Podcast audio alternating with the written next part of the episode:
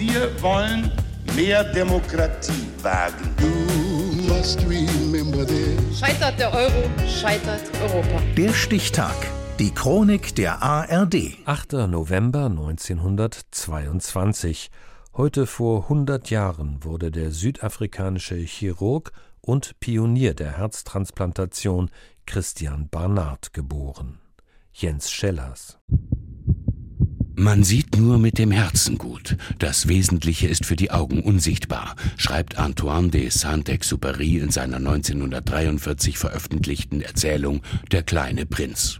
Oder anders gesagt, im Herzen wohnt die Seele, das Gute oder auch das Böse. Christian Barnard, Herzchirurg am Grote Schuh-Hospital im südafrikanischen Kapstadt, sah das völlig anders. Das Herz ist nur eine Pumpe. Von allen Organen, die verpflanzt werden, ist das Herz das einfachste. Deshalb auch der große Erfolg, gleich von Anfang an. Bevor im November 1967 der 54-jährige Gemüsehändler Louis Waschkanski nach mehreren Herzinfarkten ins Grote Schur-Hospital eingeliefert wird, hatte Barnard die Herzverpflanzung an diversen Hunden geübt. Kein einziges der Tiere überlebte. Trotzdem setzt der Chirurg mit Waschkanskis Eintreffen ein 31-köpfiges Spezialistenteam in Alarmbereitschaft. Dieser Patient soll als weltweit erster Mensch ein fremdes Herz bekommen. Die Kardiotechnikerin Dean Friedman erinnert sich. He said, I don't want you to talk about it. Niemand soll darüber reden und es muss ein Erfolg werden, hatte Barnard befohlen. Dann kommt es nahe des Grote Schur Krankenhauses zu einem folgenschweren Unfall. Die 25-jährige Denise Darwell wird ihre schweren Hirnverletzungen nicht überleben, diagnostizieren die Ärzte.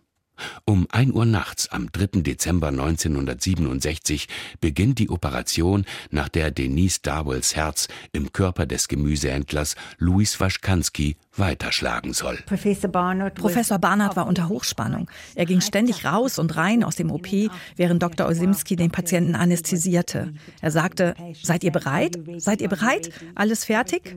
Er hatte Angst. Um 5.34 Uhr, nach gut viereinhalb Stunden, nimmt Denise Darwells Herz in seinem neuen Körper seine Arbeit wieder auf. 18 Tage lang. Über Nacht wird Christian Barnard zum Popstar der Medizin. Mit mehr als 200 Fanbriefen pro Tag schafft er es ins Guinness-Buch der Rekorde. Die Mächtigen der Welt und Hunderte von Verehrerinnen liegen ihm zu Füßen. Und er ihnen. Sind diese Folgen noch immer ganz angenehm oder sind sie schon lästig? Uh, Nein, ich finde das noch immer ganz angenehm. Schließlich bin ich auch nur ein Mensch.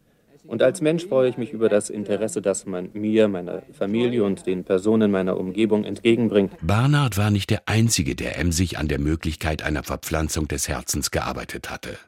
Zwei Jahre vor seinem großen Erfolg hatte er sich die Technik der Transplantation bei seinem US-amerikanischen Konkurrenten Norman Shumway abgeguckt. Fortan lieferten sich die beiden ein Kopf-an-Kopf-Rennen. Professor Rodney Hewitson war damals Barnards Assistent. Er war ein Mann mit einer Fähigkeit und Entschlossenheit, an die Spitze zu gelangen. Christian Barnards spektakuläre Operation hat dem Tod ein neues Gesicht gegeben. Seither gilt der Hirntod als endgültiges Ende des Lebens und nicht mehr der letzte Schlag des Herzens.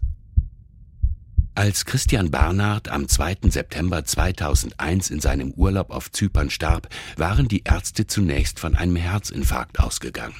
Tatsächlich war es ein Asthmaanfall. Heute wäre er 100 geworden.